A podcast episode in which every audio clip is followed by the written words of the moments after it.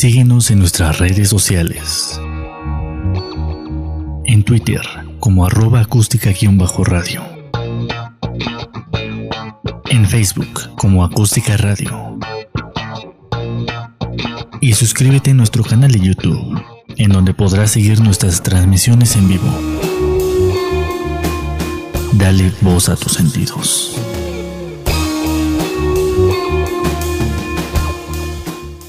Al fin estamos eh, aquí eh, en vivo. Vamos a hacer como que un recuento de algunas películas que estuvieron este 2023, que algunas estuvieron interesantes y otras dejaron mucho que desear, pero al fin y al cabo, pues ahí están esas películas, ¿no? Eh, un poco, mucho, pero pues finalmente aportan algo a la gente que nos gustan las películas, ¿no?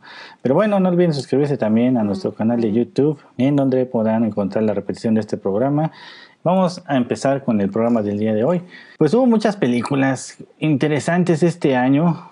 Para la próxima semana platicamos de más películas que nos, eh, pues nos llamaron la atención o vimos. Y es una mezcla de muchas, la verdad. Eh, tiene un toque de, pues varias películas que son de ciencia ficción. Tiene reseñas mixtas la película, pero pues yo creo que está interesante. Digo, ciencia ficción, todo tiene que ser como que pues futurista y cosas así, ¿no? Y tiene su toque, eh, The Creator o, Resistencia, le pusieron aquí, no sé por qué, le, hubieran puesto tal cual el creador. Pues es una historia, entre comillas, sencilla, y, pero tiene que ver más o menos con, las pues, cosas que están pasando actualmente, ¿no? Que es inteligencia artificial y robótica y todas esas cosas, ¿no? Digo, ya estamos tirando la ciencia ficción futurista, eh, estilo Yo Robot, y, las leyes y esas cosas, aunque no las mencionan realmente aquí, pero... Eh, pues están ahí medio presentes, ¿no? También hablan un poquito acerca de política, bueno, un poquito por no decir mucho. Todo empieza, bueno, está, está ambientada en el año 2070, más o menos ahí, pero pues la película empieza un poquito antes. El chiste es que pues hablan de el creador, ¿no? Un misterioso creador o arquitecto, eh, digámoslo programador entre comillas, de inteligencia artificial avanzada. Esto es, eh, pues según este creador es adorado por todas las inteligencias artificiales, pero pues también tiene ahí sus, sus problemas, ¿no? Digámoslo así, no, no con las inteligencias artificiales, sino con el mundo, ¿no? Hay un comercial viejo hablando de la robótica al inicio de la película que pues es como la introducción de los robots a la sociedad, digámoslo así, que pues van a facilitar todo lo que las personas hacemos normalmente, ¿no? Y después, eh, bueno, empiezan con los robots sencillos, ¿no? De esos que apenas si podían mover el brazo bien, pero conforme va avanzando la historia y las noticias que vemos al principio de la película, vemos que, pues va más allá de esto, ¿no? Eh, dicen, dotaron de, vida y pensamientos independientes a los robots, eh, permitiéndoles integrarse a la mano de obra, de, así como, pues como las personas normales, ¿no? Como nosotros. Tanto así que pues sacan imágenes de un robot haciendo una cirugía, eh, los vemos empacando, los vemos de policías y aquí es donde viene lo más eh, interesante, digámoslo así, porque eh, pues está la frasecita, ¿no? Más humanos que los humanos. La inteligencia artificial está integrada en todos los aspectos de nuestra vida cotidiana, así lo presentan. Y de repente, ¡boom!, ¿no? una bomba nuclear. Sí, porque la inteligencia artificial eh, fue integrada al nuevo sistema de defensa que tenía Estados Unidos. Y bueno, se les volteó, se supone, y eh, pues una bomba nuclear cayó en Los Ángeles y, pues ahí estuvo un desastre, ¿no? Todo fue por, les digo, este nuevo sistema de defensa. Se supone que eh, pues después de que pasó ese accidente prohibieron en Estados Unidos y en el mundo del occidente, aquí mencionan en la película, pues prohibieron toda la inteligencia artificial. Eh, ya saben, ¿no? Eh, eh, pues los el, sistema o el, pues el sistema de defensa de Estados Unidos falló y pues le echan la culpa a todo el mundo y pues dicen que pues los asiáticos o el, el ¿cómo, cómo, cómo, lo dicen ahí la nueva Asia que son este pues muchos países asiáticos en, en una eh, pues digámoslo, alianza, digámoslo así, eh, alianza con la inteligencia artificial, ellos no quisieron prohibir la inteligencia artificial, ¿no? Al contrario, ellos siguieron desarrollándola e integrándola a sus vidas normales, ¿no? Y eh, pues por eso dijeron, no estamos en guerra con, con, nuestros iguales, ¿no? Sino más bien con la inteligencia artificial. Pero la nueva Asia del 2065, pues es una, eh, pues hay una misión, ¿no? Que es la misión de, pues el equipo gringo que va a ir a, ya saben, ¿no? a hacer una intervención en Nueva Asia para acabar con la inteligencia artificial, aunque no esté en su continente. Em, pues bueno, van a ir ahí a, cazar a todas las inteligencias artificiales. Bueno, se supone que ellos habían metido un infiltrado en las filas de, de, pues de esta nueva, ah, nueva Asia, esta alianza de, países, para dar con el paradero del creador, que es el que, están buscando finalmente, Nir, Nirmata, le dicen, que eh, pues tiene que la misión de terminar con él. Ahora Joshua, que va a ser nuestro protagonista, pues, eh, pues digamos lo que ya se había infiltrado tanto que pues incluso tenía una esposa en, en, pues en esta eh, nueva Asia y en esta organización que apoyaba la inteligencia artificial, tanto así que estaban esperando a un hijo, ¿no? Imagínense qué tan tanto tiempo estuvo ahí que pues prácticamente se ve que ya iban a nacer, ¿no? Pero bueno, nuevamente, gracias a la intervención de los gringos, eh, pues queda eh, pues en medio del caos, ¿no? Toda su, familia, sus amigos y sus conocidos. Eh, se supone que la misión era intervenir, pero pues los que estaban a, cargo de la misión se adelantaron sin siquiera decirle nada a Joshua o a Josh para los cuates, vamos a dejarlo ahí, y pues, pues resultó, resultó un caos, ¿no? Completo. Bueno, Vamos a dejar hasta ahí ese, ese caos porque pasan cinco años después de esa, de esa intervención, pues mal planeada, digámoslo así. Ya estamos ahora sí en el 2070 y bueno, va a continuar la búsqueda por, por Nirmata, que es eh, eh, con, nuevo, con, una nueva invasión. Ya saben que se las gastan, y, pues no se les da, ¿no? Hacer las invasiones fuera de su territorio. Bueno, Josh ahora trabaja en la zona cero, que es precisamente Los Ángeles, donde ocurrió la explosión nuclear. Eh, bueno, está haciendo trabajo de limpieza de los escombros, todavía los, los, robots con inteligencia artificial que había por ahí. Y bueno, cuando encuentran algún, algún robot con inteligencia artificial, eran tan avanzados que pues se, quejan e incluso eh, suplican para que no los desconecten. Pero la frase de yo siempre es esa, ¿no? Este, em, pues no son, no son reales, ¿no? Siempre, siempre es así, no son reales, no sienten nada, es pura programación, ¿no? Así los tienen como que... Entrenados, ¿no? A todos los, los, pues a todo el personal, ya sea soldados o ya sea de limpieza. Bueno, Resulta que pues Estados Unidos y digámoslo parte del occidente, pero pues más o menos mencionan más a Estados Unidos, eh, crearon una eh, pues base militar y arma que es, el, el, nómada. Bueno, esta instalación militar se supone que es su última esperanza del occidente y pues lo pintan así como que es la última oportunidad o la última esperanza de la humanidad para poder eh, acabar con toda la inteligencia artificial pero pues la utilizan precisamente para acabar con la inteligencia artificial, no de, su, no no de este continente ni del occidente ni nada de eso, ¿no? sino de la inteligencia artificial que utilizan en Asia. Bueno, resulta, eh, nos enteramos bien de qué pasó con Josh y por qué eh, pues se unió también al, al, ejército de Estados Unidos. Digo, tiene su, su, su porqué, ¿no? No vamos a dar tanto spoiler por lo han visto, pero pues sí tuvo algo que ver con, con, con un accidente, ¿no? así un poquito al estilo de, de, de Yo Robot.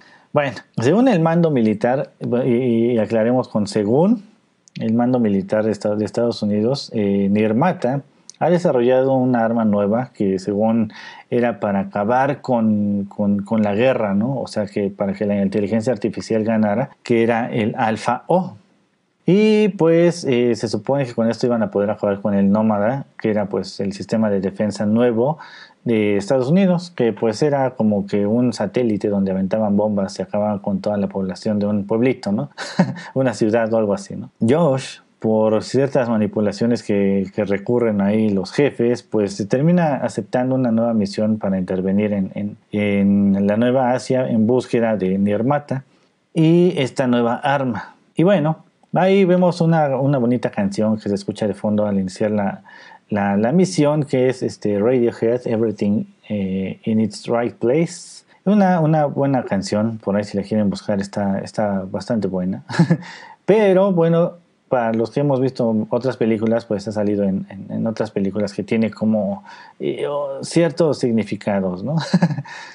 ya luego mencionamos esa. Vamos a hacer otro, otro especial de remake contra eh, original Y, pues ahí vamos a mencionar un poquito de esto, ¿no? Está dividido en, algunas partes la película, eh, no sé realmente si era necesario, pero pues ahí está, ¿no? En la siguiente parte, se llama La Niña, eh, pues Josh queda solo con un compañero después de que la misión fracasa porque pues los sistemas de defensa de, los, de, la, inteligencia artificial y, la policía asiática pues les caen ahí a los soldados de Estados Unidos y pues digamos lo que rebajan sus fuerzas, ¿no? Eh, la niña va a acompañar a Josh en busca de, Maya porque pues se supone que eh, hay alguna pista por ahí, ¿no? De, qué pasó realmente en esa misión hace, hace cinco años, ¿no? Por ahí a la niña George le pone Alfie. Así que pues ahí van a, van a ir este, platicando y se van a relacionando un poco, ¿no? También vamos a ver cómo, eh, pues no sé, digo, esta, esta película, les digo, tiene reseñas mixtas. Yo creo que eh, pues no gustó tanto porque eh, removió viejas memorias, ¿no? De, de, de, guerras en las que participa Estados Unidos o participó. Eh, eh, porque pues vemos en la película cómo llegan, eh, no sé, también va a recordar un poco Avatar incluso, ¿no? Por las, las cuestiones de unirse a la inteligencia artificial porque los ven como tienen una sociedad y, y, conviven con las personas y son buena onda y todo esto, etcétera, etcétera. Digo, tienen esa, esa parte, ¿no? De, de, traicionar a tu propia especie para pasarte a, a ese lado, ¿no? pues también vemos los tanques gigantes que tienen. También podría relacionarse un poquito acerca de, Avatar cuando llegan estos tanques a destruir.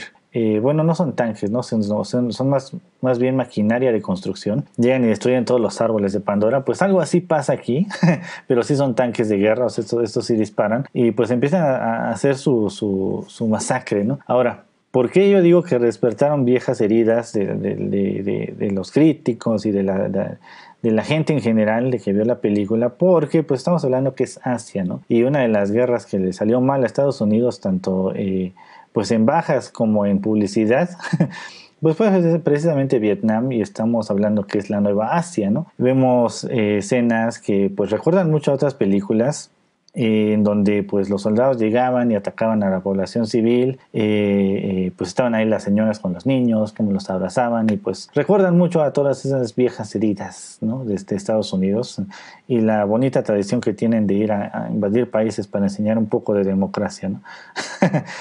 Eh, bueno, aquí en este caso era para aniquilar a la, a la inteligencia artificial, ¿no? pero pues no es, no es como que muy alejado a lo que pasa, ¿no? Em, pero bueno, está interesante la película, les digo, es como que pura ciencia ficción.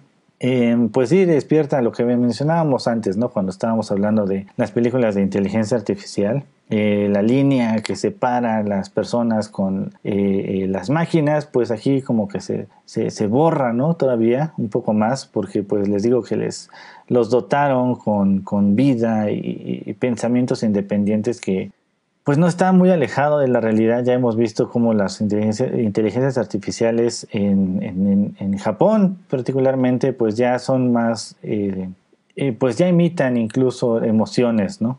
No es que las vendan así comercialmente, pero pues incluso son de esas inteligencias artificiales que traen los juguetes de los niños, que escanean, ah, pues digámoslo, la cara de los niños para ver si están contentos, si están enojados, si están a punto de llorar y reaccionan a todo eso, ¿no? O sea, que finalmente ya conocen las emociones de las personas, ¿no? Bueno, una película interesante eh, y recomendable para los que les gusten la ciencia ficción. Los efectos especiales están bastante bien hechos. Em, detallitos, no sé, un poco pues no, no hay tantos detalles, ¿no? Más bien yo siento que es como que, les digo, tiene ciertas partes que vemos en otras películas, incluso en Elysium, esta película donde sale eh, Matt Damon, eh, donde usa una, pues su esqueleto que los ayuda, ¿no? A, combatir así, este, bien interesante. Hasta aquí vamos a dejar esta recomendación de esta de eh, The Creator. No sé por qué le pusieron resistencia, si no le, tenían que haber puesto el creador, ¿no? Bueno.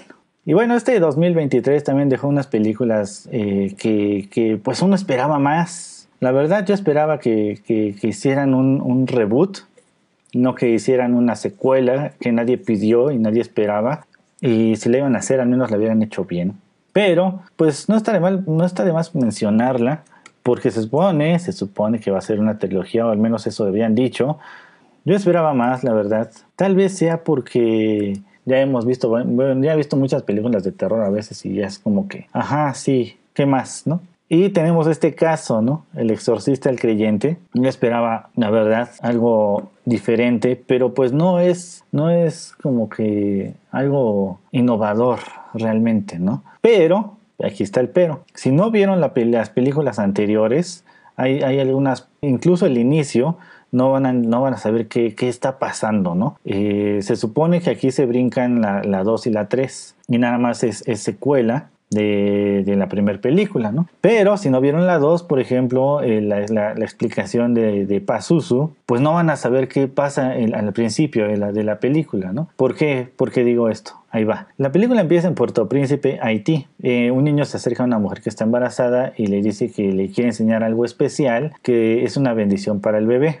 Aquí viene la nota. Eh, llega la, señora que está embarazada y pues le empiezan a hacer como ahí un, ritual, ¿no? Para que pues tenga protección para el bebé, ¿no? Nota. Por ahí se menciona que Pazuzu es el rey de los demonios del viento de la mitología eh, sumeria, siria y toda esa parte de allá, ¿no? Que representa eh, pues tormentas, pestes, plagas, etcétera, etcétera. Pero, pero, también se menciona que pues era un demonio que brindaba protección a las mujeres embarazadas. Ahí está el detallito. Si no vieron la, película 2 del exorcista, pues esa, parte pues va a quedar ahí volando y van a decir, ok, ¿no? Pues no sé, le hicieron algo de vudú, ¿no? Pero no, realmente podría ser que ahí fue donde invocaron a Pazuzu nuevamente y, pues el bebé o la bebé pues ya traía como que esa esa tendencia, ¿no? A que, fuera susceptible a pasos. Detallito, ¿no?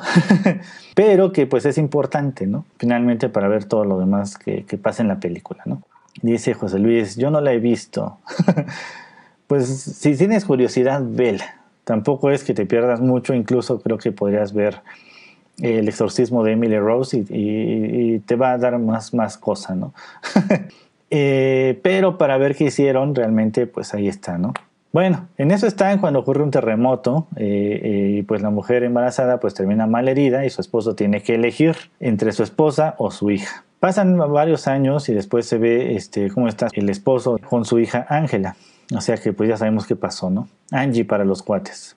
Y bueno, ella quiere estudiar con su amiga Catherine y pues el papá, digamos que le hizo sobreprotector y, y por lo que su esposa le dijo, ¿no? Este, protégela, cuídala termina aceptando y, Angie se va con Catherine, este, y bueno, entran a un bosque y empiezan a hacer un, una, bueno, a una grieta que era como una construcción antigua o, abandonada más bien, y pues hacen un ritual.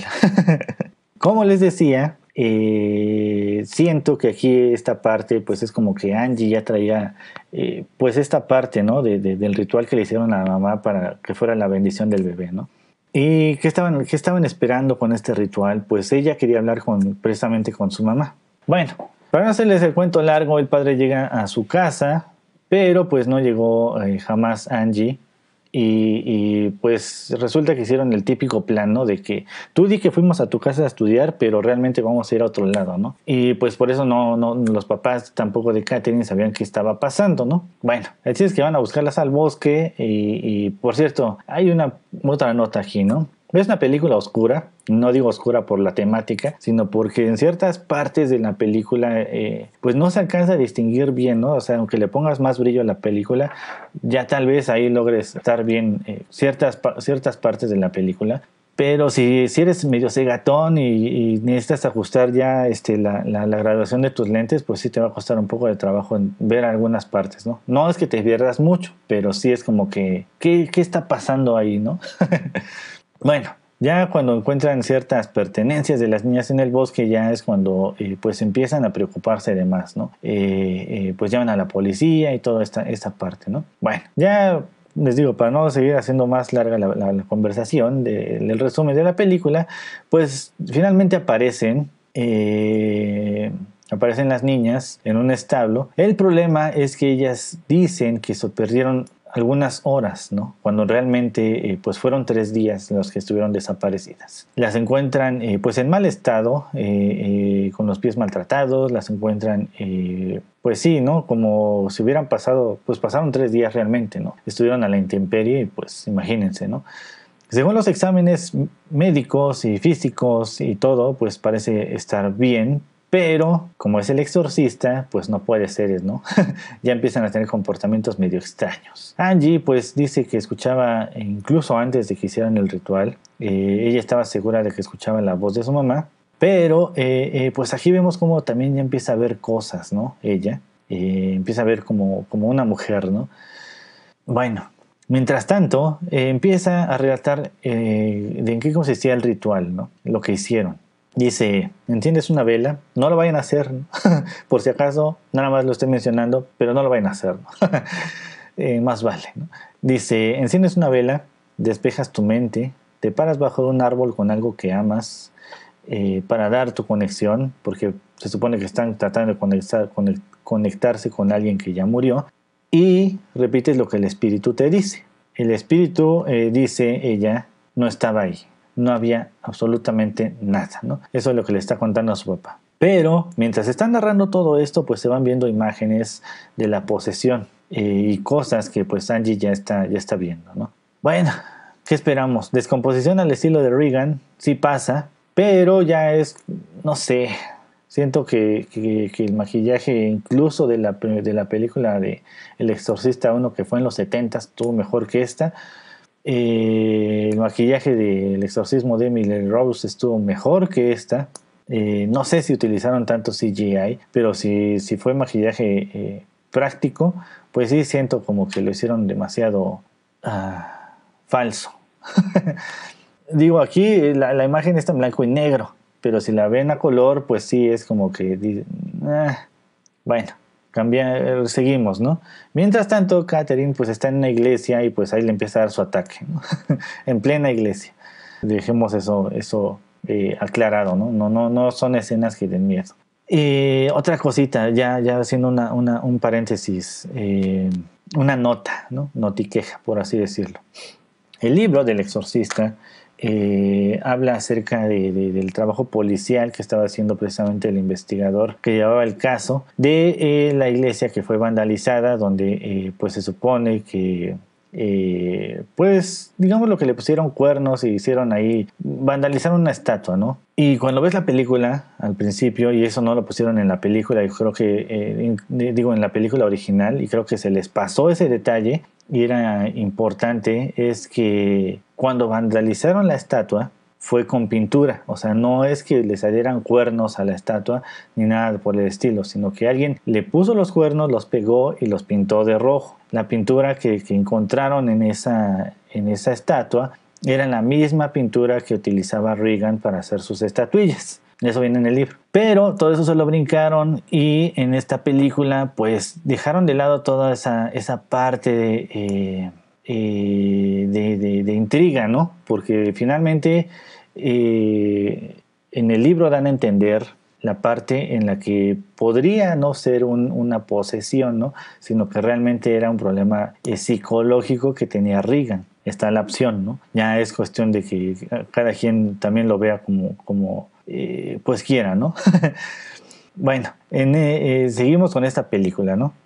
Angie, pues es la primera que habla como endemoniada eh, el padre de Angie no es creyente por coraje más que nada. También es como que cierto, cierto mensaje religioso que tiene la película. Y, pues la otra, la, primera versión, la de los 70, sí dejaba como eso a, la imaginación también, ¿no? Digo, fue en los 70 y sí, la gente se espantó y empezó a hacer su campaña de, de, que pues la, los que veían la película tenían, eh, se, se, iban a terminar poseídos, etcétera, etcétera, ¿no? bueno, otra cosa aquí que saca de onda, y por eso les digo que las otras películas, la 2 y la 3, no, están incluidas en esta, eh, en, este, en esta secuela. Resulta que la señora McNeil, Chris McNeil, la mamá de, de, Reagan, pues aquí hace su, su, aparición en esta película. Pero resulta, y aquí como no te queja es esto, es que ya es una experta en posesiones demoníacas. Eh, sacó un libro donde hablaba de su experiencia con, todo lo que pasó con su hija.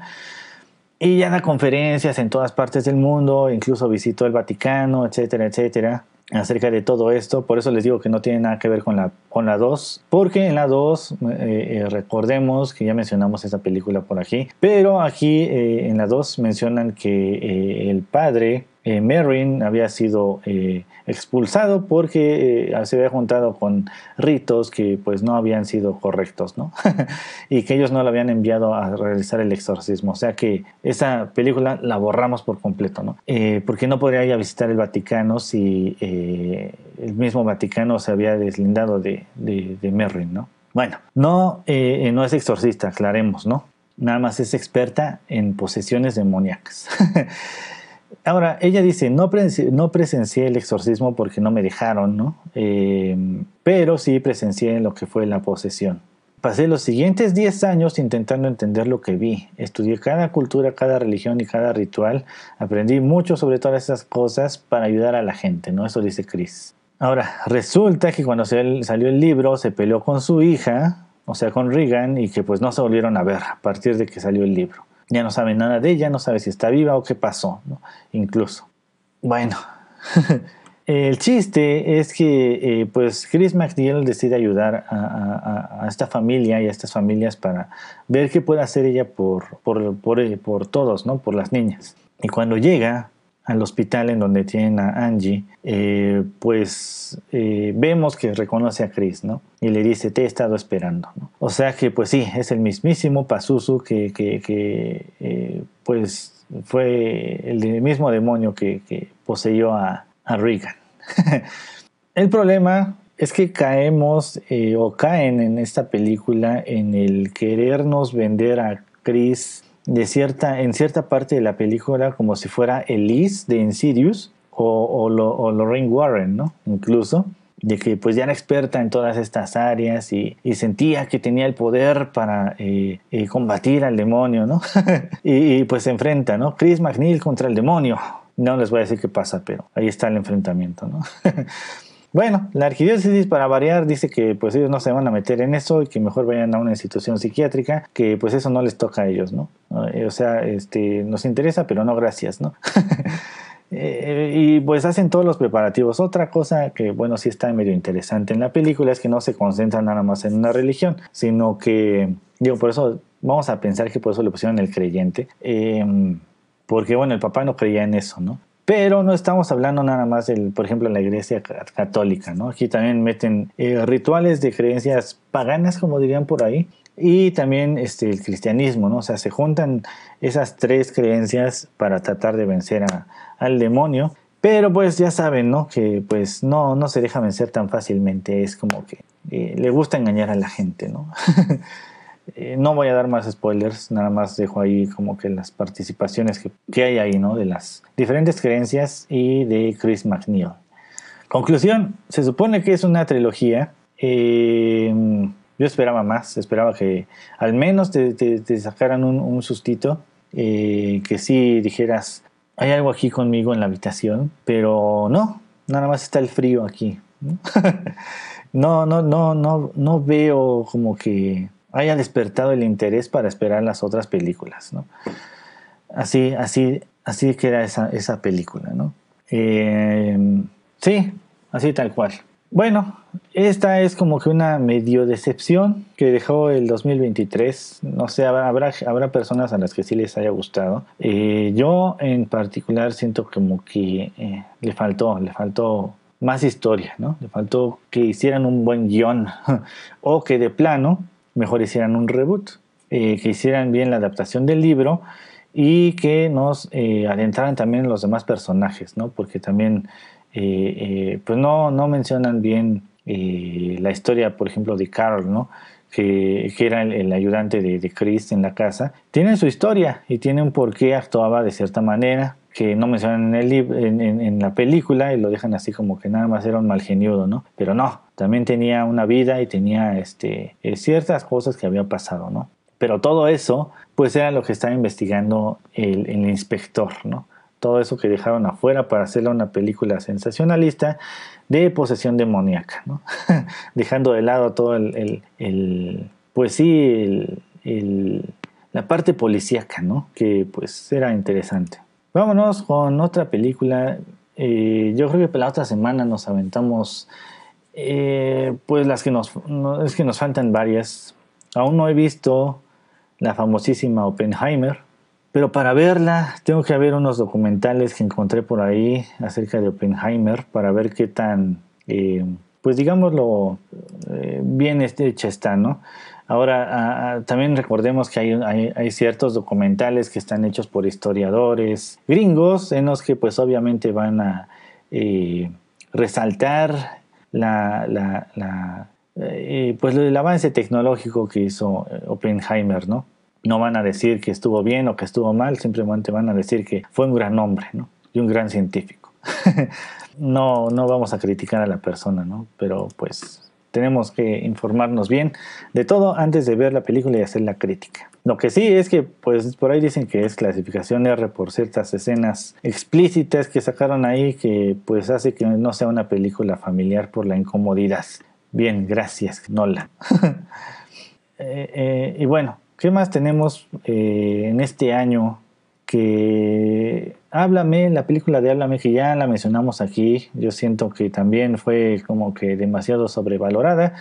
Pudieron haber hecho un poco más diferente las cosas, pero más como, no sé, lo trataron de hacer más eh, eh, psicológico el asunto, yo creo, que algo verdaderamente fantasmal y de terror, ¿no?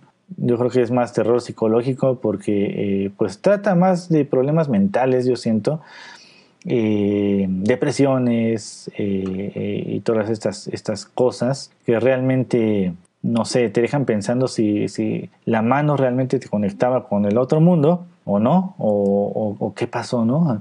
Digo, si no han visto la película no voy a dar tanto spoiler. Pero ahí está también la, recomendación, está en YouTube, ya la mencionamos y dejamos ahí eh, pues la, puerta abierta para que la vean. ¿no? La Monja 2 tampoco no la, he visto, eh, la 1 no me gustó tanto, eh, pero pues habrá que ver la Monja 2, ¿no? A ver si en estos días la veo y la mencionamos la semana que viene. no sé, a ver, ¿qué, ¿qué, película del 2023 les gustó? A ustedes que también les gustan las películas. Ah, está, está la famosísima, ¿no? También la puerta, la puerta roja, eh, que es Insidious 1, 2, 3, 4.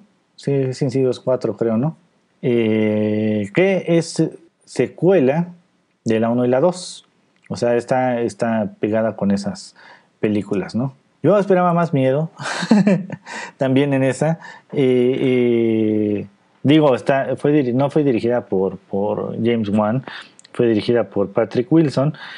No la hizo mal, no la hizo mal, hay que, hay que reconocerle que estuvo pues interesante la manera en la que manejaron la historia, pero nos dejó, nos quedó a deber eh, eh, el, demonio, ¿no? Porque, a ver, en Insidious 1 nos presentaron al famosísimo demonio de la cara pintada o el de la cara roja, y fue una de las escenas que quedó en la memoria de todas las personas que vimos la película, incluso de las que no, pues ahí está el famosísimo GIF del demonio de la cara pintada, em, que se supone que tenía aprisionado a Dalton en el más allá. Y pues cuando empezaron a sacar las demás películas de Insidious, todos dijimos, ¿cuándo van a sacar ese demonio rojo? ¿no? ¿Cuándo lo van a volver a sacar? Al menos yo estaba así, ¿no? Pero no, se iba con otras, otros casos de Liz. Eh, y aquí, dice José Luis, tampoco la he visto. Esta sí, vela, eh, la recomiendo incluso más que la del exorcista. Eh, está interesante porque tuvieron cierta secuencia en la historia. Y sí, digamos, lo que eh, trataron de darle como que una buena historia. Porque pasó todo, todo eso, ¿no? De la 1 y la 2.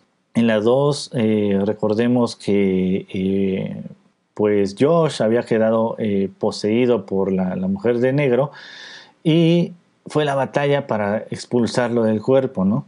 Por ahí estaba Josh dando señales de que eh, pues estaba ahí en, el otro lado, ¿no? Y el único que podía ayudarlo, pues precisamente era Dalton, pero pues no querían arriesgarlo a que, eh, pues se adentrara nuevamente, ¿no? Al más allá, porque corría el riesgo de perderse nuevamente, ¿no? Pero pues ahí, ¿no? Hizo, hizo su, luchita y fue a traer, a, su papá de regreso, ¿no? Estuvo interesante porque también todas las tomas las hicieron como... Eh, eh, como si hubieran filmado las dos películas, la 1 y la 2, al mismo tiempo, ¿no? Estuvo bien hechecita, la 1 y la 2. Y en esta, después de todo lo que pasó, eh, pues la familia sí tuvo sus problemas. También este Josh como que se distanció de, su esposa, de el hijo, porque, aquí viene el porqué, hicieron el, procedimiento para que borraran las memorias de todo lo que había pasado porque fue algo traumante. Bueno, pues sí, fueron eventos traumáticos para Dalton. Eh, por todo lo que pasó para rescatar al papá, ¿no? Digamos que el papá no se, no se portó bien siendo, siendo poseído, ¿no? Siendo otra persona. y, por eso, pues decidieron eh, borrarles la memoria y, también para que no utilizaran ya sus habilidades para eh, hacer su, su proyección astral, ¿no? Pero, pues todo eso alejó a las familias, eh, se separaron los papás y, Dalton quedó con el, trauma de que pues el papá los había abandonado, etcétera, etcétera. El otro hijo sale de extra nada más, como en las otras dos películas. Siento que ahí le hubieran podido dar un poco más de importancia al otro hijo, no con la habilidad, pero pues al menos que, diera algo más, más, que tuviera un papel un poquito más importante, ¿no? y eh, pues bueno, ahora Dalton ya va a la, universidad, pero eh, aún tiene, digamos, los sueños, ¿no? Sueños de cosas que pasaron. Y cuando, bueno, él, quiere estudiar arte, ¿no? Eh, pintar y todas esas cosas, ¿no? Recordemos que desde la 1 pues le gustaba dibujar, ¿no? Y aquí pues ya iba a una escuela de arte. El chiste es que em, pues está en una clase de, de arte eh, su abuela ya, ya falleció, pero pues él, él, dibujó a su, abuela y cuando su maestra les dice cuál es su mejor eh, dibujo que, que, hayan hecho, ¿no? Pónganlo aquí, muéstrenlo y van a proceder a romperlo, ¿no? Ahí vemos como un, un, estudiante no le gusta y se va, etcétera, etcétera, pero pues Dalton agarra y rompe el dibujo que hizo de su abuela, que le había quedado bien bonito, ¿no? Y pues la maestra dice que pues, ¿por qué lo rompió, no? Si ese era un, bonito retrato, ¿no? Así como que, pues tú me dijiste que me deshiciera de él, ¿no? Pero bueno, el chiste es que, digo, esta, esta parte sí existe, que es la eh, eh, arte terapia, algo así, mejor recuerdo. Bueno, el chiste es que hay un, tipo de terapia que es a partir de dibujos, que sirve para eh, cuestiones de tratamiento psicológico. Y pues la, maestra empieza a decirles que se concentren en, su interior y, cierren los ojos y piensen en cosas que les hayan pasado, etcétera, etcétera. Y Dalton empieza a dibujar entonces una puerta, la famosísima puerta roja. Y entonces, pues aquí vemos como, eh, pues algo, algo aparece, ¿no? Digámoslo así. Y, pues termina derramando un, poco de sangre en, en, esta puerta, ¿no? Que estaba dibujando. Y bueno, tiene una compañera de cuarto que es mujer, se supone que iba a ser hombre, pero pues por ciertas cuestiones es mujer, eh, eh, cuestiones de errores, ¿no? De, por el nombre. bueno, se va a hacer amigo de ella y pues ahí digamos lo que es la parte medio cómica que no sé si era necesaria para la película, siento que eh, tal vez hacerla un poco más oscurona hubiera estado mejor la película. Y eso fue lo que a mí en particular me faltó en esta película, ¿no? Hacerla más tenebrosa, más oscura. El niño ya no, ya no era un niño. O sea, recordemos que en la primera película de Insidious el niño sufrió cuando hicieron la película porque lo espantaron eh, eh, eh, por todas las cosas que estaban haciendo en el set. El, demonio de la cara roja lo espantó de veras y, incluso cuando lo vemos encadenado por ahí, este, que lo vemos llorando, pues eran lágrimas reales.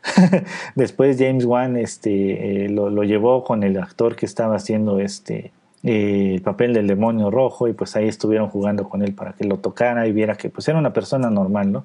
Pero aquí ya no era un niño, ¿no? O sea, ya podían explotar más el terror y, pues no sé, ¿no? Hacer las cosas más, más oscuronas, ¿no? Em, pues vemos cómo su, su, don de proyección astral pues va, va desbloqueándose y, pues va a haber cosas que, que, lo van a dejar como que con con dudas, ¿no? Porque ve a un fantasma del otro lado cuando hace su proyección astral y el fantasma le dice la puerta, ¿no? Dejaste, o sea, cierra la puerta, ¿no? Algo así le dicen. Y pues es precisamente la puerta roja, ¿no? Ya entrando en trance y todas esas cosas, empieza a pintar el cuadro y todo, y pues va a, revelar el, pasado, ¿no? No voy a decir qué, porque no, hay personas que no lo han visto, eh, pero despierta eh, eh, sus recuerdos, ¿no? O entre comillas sus recuerdos, no todos, pero digamos lo que crea malentendidos, ¿no? Y eh, pues Josh, por otro lado, eh, pues se somete a exámenes porque él siente que está perdiendo eh, la memoria, siente que ya está teniendo este Alzheimer o algún tipo de demencia, pero no, todo sale, sale bien y en orden, ¿no? O sea que también está como que despertando su habilidad de proyección astral de pasarse al otro lado, ¿no? y bueno, para no hacerles el cuento largo, eh, se van a enfrentar en esta película contra el demonio rojo o de la cara pintada de rojo, pero nos deja, bueno, a mi parecer nos quedó a deber, ¿no? Porque en la, en la, en la primera película lo pusieron como que era, eh, sí, tenebroso, era fuerte y todo, y, aquí como que eh, es un extra, ¿no? Tampoco es que sea como que un personaje principal, aparte, pues nos cambiaron el aspecto del demonio, ¿no? Em, no sé, sí siento que falló un poquito ahí esa parte. Em, al menos, eso sí, se van a ayudar nuevamente entre los dos, entre padre e hijo, para tratar de salvar la situación. Elise, pues es una extra aquí, no sé ni siquiera por qué la pusieron en la portada. Yo creo que nada es para que la gente dijera, ah, va a participar Elise, ¿no? Pero pues tampoco es que salga como que mucho, ¿no? y bueno, está interesante. Eh, está palomera, como diría Daniel. Siento que no es tan de terror. Pudieron haberla hecho más tenebrosa y más de terror y hubiera quedado mejor, ¿no? La historia no está mal, no está mal la historia. Pero sí nos, nos, nos faltó terror, nos faltó más miedo, ¿no? Más sustos. y bueno, yo creo que eh, pues con eso tenemos unas buenas recomendaciones. También tuvimos la de Nadie, Nadie te salvará. Está interesante es como que ya eh, del, fenómeno alien, una invasión alienígena, pero está, está interesante. Ah, ¿qué más tuvimos este año? Barbie no la he visto, así que pues no puedo decirles si está buena o está mala, o si me gustó o no me gustó. Ya después la veo con toda, con toda calma. Dicen que tuvo muy, muy buena, muy buena, eh, ¿cómo decirlo? Eh, ambientación, eh, los que hacen los, los escenarios y todo eso, que pues se rifaron bastante ahí, ¿no? Ah, ah, ah, ah pues es que también ya viene la, época de premiaciones, ¿no? ¿Qué más tuvimos este año? pues bueno, ahí, ahí tuvimos algunas otras películas de terror, de acción, de ciencia ficción. bueno, por ahí hay una Netflix ahorita, ¿no? Que es este platicamos rapidito de esa, ¿no? no sé ustedes qué piensen de esa película. Por ahí hay muchos que dicen que es una muy buena película y que también dicen que es una, una de las mejores películas del año. No sé ustedes qué piensen, si, si, si, si es cierto, si es una exageración, si no la han visto, si la quieren ver si no les interesa o si piensan que es como que una exageración realmente, ¿no? se supone, ahora aquí vamos a entrar como que en ese pequeño problema, ¿no? Esta película se supone que dicen por ahí que está ambientada en el mismo universo que la película de Mr. Robot. No puedo decir nada de esa porque no he visto la serie. Yo creo que van a tener que aventar el maratón. Pero también por ahí dicen que va a haber una película que es como, digámoslo, secuela o al menos por ahí estaba el rumor, no sé si sea cierto o no, que va a salir una que es como una revolución o una guerra civil interna en Estados Unidos que se supone que está ambientada en el mismo universo de aquí. Dejar el mundo atrás, que es esta película. No sé si ya la vieron, si les gustó, si no les gustó, si no les llama la atención, si piensan que es una de las mejores películas de terror del año, o en general una de las mejores películas del año, como dicen por ahí algunos que hacen sus reseñas. en general, pues, ¿qué les puedo decir? Déjenme, eh, eh, a ver. Yo siento que, bueno, eh, para empezar, los protagonistas no, no, están nada mal, ¿no? Está Julia Roberts, está Ethan Hawke, está por ahí este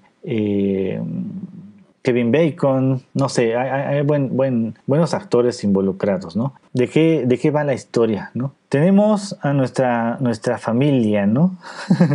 que es, eh, eh, tenemos a Amanda, que es una mujer que desde el principio nos, nos, nos, dice qué tiene ella, ¿no? Ella odia a la gente, ¿no? Es como el meme, ¿no? Que dice, me di cuenta de que no odio al mundo, sino que simplemente odio a la gente, así tal cual. Eh, un día despierta a su esposo Clay y pues se da cuenta de que ella ya empacó todo, ¿no? Y no es que lo vaya a dejar, sino que le dice, toda la familia nos vamos de vacaciones, ¿no? Así tal cual. Y rentó una casa lejos de la ciudad de Nueva York por cierto, y pues está cansada del trabajo y le, hace ver al esposo que él también está cansado del trabajo, pero que no sabe y que necesita estas vacaciones. Bueno, su casa, eh, a pesar de estar espaciosa, la que tienen en Nueva York, no es muy lujosa, eso hay que decirlo, por las escenas que nos muestran al menos. Eh, y ahora, no sé, hay, muchas cosas en esta película que se tienen que analizar, pero tampoco creo que sea necesario aventarnos como que, eh, no sé, historias filosóficas y todas estas cosas, ¿no? Es ver qué te están dando en la película eh, sin necesidad de recurrir a, fuentes externas para entenderle, ¿no? Eh, van en el auto, ¿no? Ya dirigiéndose a esta casa que rentaron de, pues estas aplicaciones para rentar casas. Vemos algo bien interesante, ¿no? Amanda va hablando por teléfono con sus audífonos Clay, el esposo, eh, que es Ethan Hawke, eh, pues va escuchando música mientras conduce y vemos cómo eh, pues está teniendo como que pues ahí cambiando la música, está el GPS y todo esto, ¿no? Todo directamente en el, en el auto, ¿no? Con la tecnología. Todo el auto vemos que están llenos de tecnología, ¿no? Él con su GPS y con la música, ella con su teléfono hablando, ¿no? Del otro lado tenemos al hijo que va escuchando música en el teléfono con sus audífonos y toda la cosa.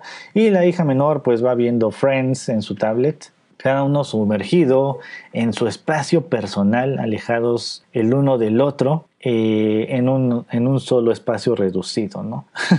Eso es interesante, ¿no? Al menos es como que el lenguaje que da la película, ¿no? Eh, aislados por su, eh, en su mundo de tecnología, cada uno de ellos en un solo espacio donde van juntos, ¿no? y bueno, hasta, hasta eso, cuando llegan a la casa, pues sí vemos que pues la casa que rentó Amanda para estar unidos, eh, pues es una casa lujosa. Eh, se ve que sí están, sí, sí conviven y todo eso al menos. Eh, es enorme, o sea, no sé, no sé, hombre. O sea, si te quieres alejar de la civilización, eh, pues te vas a una cabañita, ¿no? A vacacionar, a desestresarte, a vivir en la naturaleza, ¿no? Pero como son eh, ambientados en una época actual, en donde la tecnología es como que la base de la civilización, eh, pues no pueden alejarse tanto de, ese mundo, ¿no? Porque quedarían como que, ¿y ahora qué hago, no? por eso digo, ¿no? Que, que Amanda quería alejarse de la gente, no de la vida cómoda con tecnología. Su queja es la gente, no la tecnología, ni, la, ni los lujos, ni las comodidades, ni nada de eso, ¿no? Todo eso está bien, ¿no? bueno, los, los, hijos vemos cómo aprovechan la alberca de inmediato y pues se, la pasan juntos, ¿no? Hasta eso se ve como que conviven un poquito, ¿no? Hay problemas de conexión en la casa, o sea, del wifi. Clay, pues como no es, no le va bien, o sea, ahí también cae como un poquito en contradicción, ¿no? No le va bien con la tecnología, pero no sabe hacer nada sin ella. Le dice Amanda que ella es mejor con la tecnología, así que si ella puede arreglar el wifi, que pues va a estar de lujo, ¿no?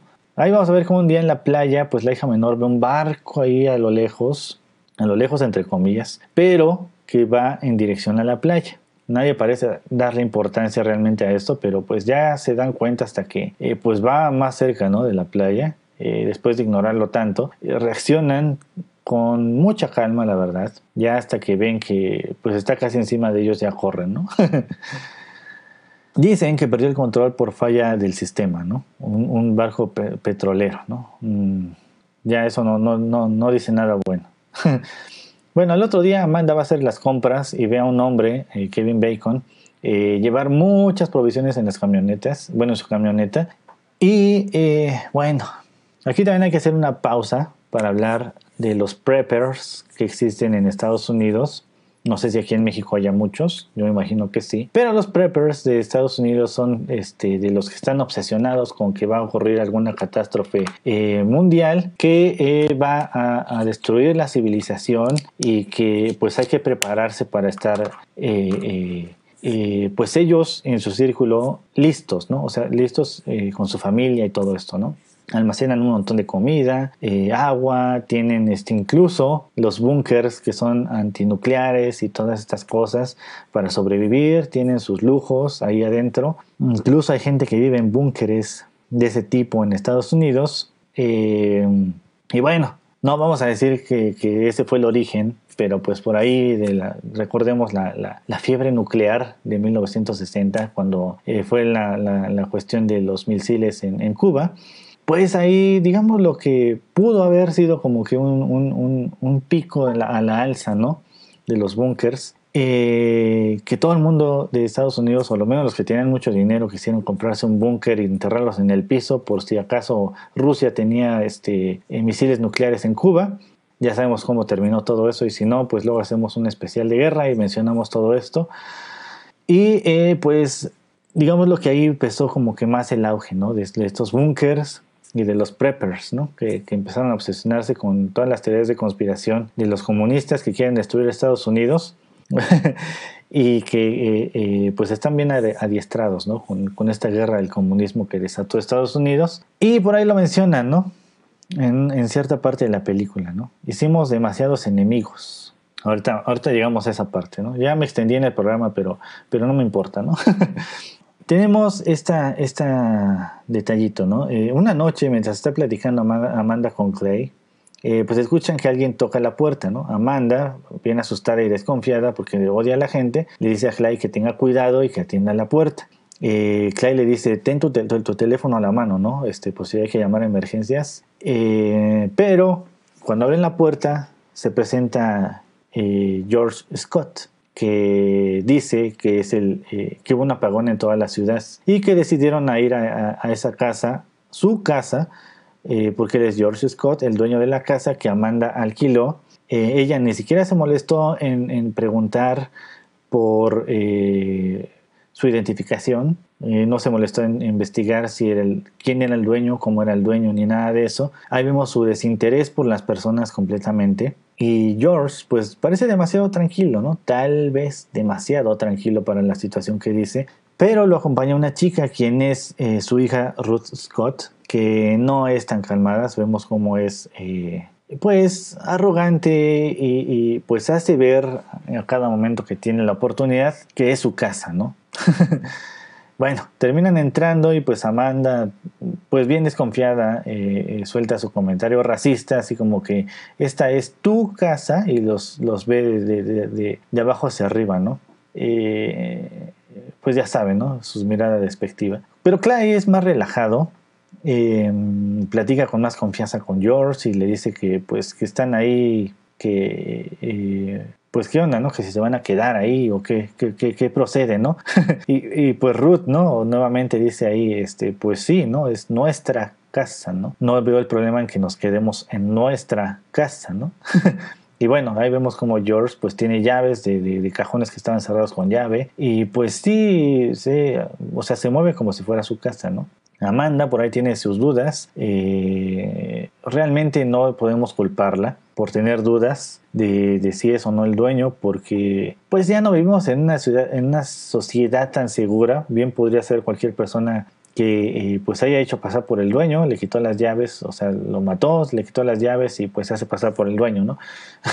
o sea, cosas así pasan, ¿no? La desconfianza es normal. Pero todo se hubiera arreglado si Amanda le hubiera pedido su identificación, alguna eh, característica física, una foto Mm, lo hubiera investigado para ver quién era el dueño de la casa, ¿no? Es como si vas a rentar una casa a, no sé, por aquí, por ejemplo, aquí en México, ¿no? Tienes que investigar bien, ¿no? Una, de esas es una casa de un narco, o sea, pues hay que checarle, ¿no? bueno, em, eh, pues por ahí Clay eh, y Amanda se pelean un poco. Amanda le dice, si, si, si es el dueño, ¿por qué no entró a su casa? ¿no? O sea, si es su casa. Dice, y, Clay le hace entrar en razón bien bonito, ¿no? Dice, ok, pero, o sea, Imagínate que hubiera entrado con sus llaves a la casa. Creo que hubiera sido peor tu reacción si ves que alguien entra a la casa, ¿no? O sea, pues sí, ¿no? Sin avisar se mete a la casa. Hubiera estado más, más crítica la situación, ¿no? en televisión, pues mientras está sonando una alerta gubernamental, no sé si eso existe aquí en México, eh, pero ya hemos visto en otras películas como en, El Día del Fin del Mundo con Gerard Butler, donde pues es una historia de un meteorito que va a caer en la Tierra, que hacen una alerta gubernamental donde les dicen que acerca de un desastre que, está pasando, ¿no? Les digo, no sé si eso existe en México, eh, pero al menos en las películas gringas pues lo ponen, ¿no? De que existe. bueno, Ruth tiene eh, pues esta inquietud de sacarlos de la casa, ¿no? Le dice a George, pero pues George dice, no vamos a lograrlo si los asustamos, ¿no? O sea, tiene que creer que todo va a estar bien. Y Ruth le dice, pero todo va a estar bien, ¿no? Eh, pues sí, ¿no? El papá le dice que sí.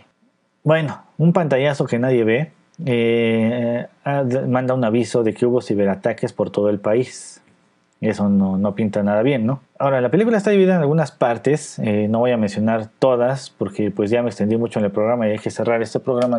Y pues bueno, se llama La Curva, ¿no? La parte 2 dice, y vemos que pues no hay internet, no hay televisión, no hay comunicaciones ni teléfono satelital, no hay GPS. Imagínense toda la vida que, que tenemos ahora eh, bloqueada, ¿no? O sea, yo no podría hacer el programa, ¿no?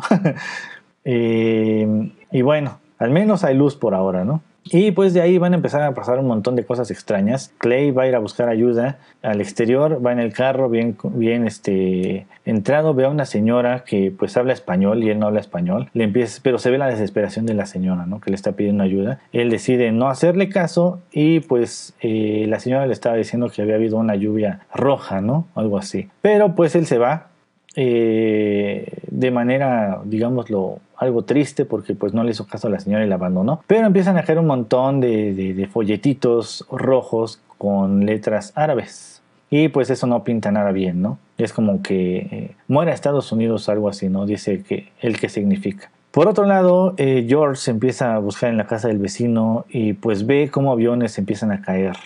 y pues mucha gente muerta, ¿no? Ahora, pues por ahí aparecen venados entre la civilización y pues vemos cómo cada vez la tecnología, eh, bueno, hay una parte en la película en la que la tecnología intenta matar a la gente, no voy a decir por qué, pues no la han visto, pero bueno, para no contarles toda la película, porque de aquí en adelante ya sería soltar puro spoiler, no sé, o sea, la película está, está interesante, no la podemos adaptar realmente a todos los países, por las cuestiones de conspiración. Tal vez, tal vez podríamos adaptarla un poco a México, no sé qué tanto, porque eh, pues habla un poquito acerca de las divisiones eh, internas en los países, ¿no? Eh, digo, recordemos que el año es un año electoral, también no es, no es que le quiera achacar que sea una película que quiera meter miedo político, pero podría tomarse un poco así, ¿no?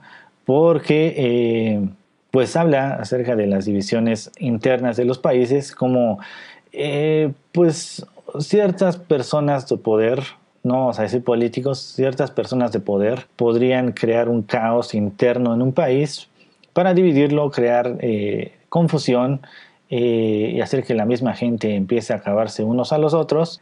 Y em, pues sí, ¿no? O sea, no sé, tampoco es como que nos muestren todo esto porque nos, estamos como en una visión de una familia alejada de la ciudad que empieza a ver como que las cosas en su, en su entorno, ¿no? No es la ciudad eh, interna. Pongamos el ejemplo de, Duro de Matar 4, ¿no?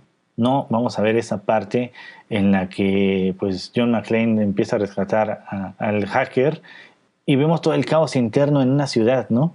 No, aquí va a ser todo en las afueras, ¿no? O sea, no, no, no ven el caos completo porque no hay tanta gente. No se enteran hasta que pues ya es muy tarde. Ya, es, ya, ya el caos ya está desatado, ¿no? Bueno, una película interesante, eh, recomendable, pero tampoco lo pondría como que es una de las mejores películas del año, ¿no? La verdad no me arriesgaría a decir eso, ¿no? Pero bueno, hasta aquí vamos a terminar el programa de hoy. Nos vemos la próxima semana. Vamos a platicar más de las películas que, que dejó el 2023. Y pues eso es todo por el día de hoy. Nos vemos la próxima semana. Bye bye. Síguenos en nuestras redes sociales. En Twitter como arroba acústica-radio. En Facebook como acústica radio. Y suscríbete a nuestro canal de YouTube, en donde podrás seguir nuestras transmisiones en vivo. Dale voz a tus sentidos.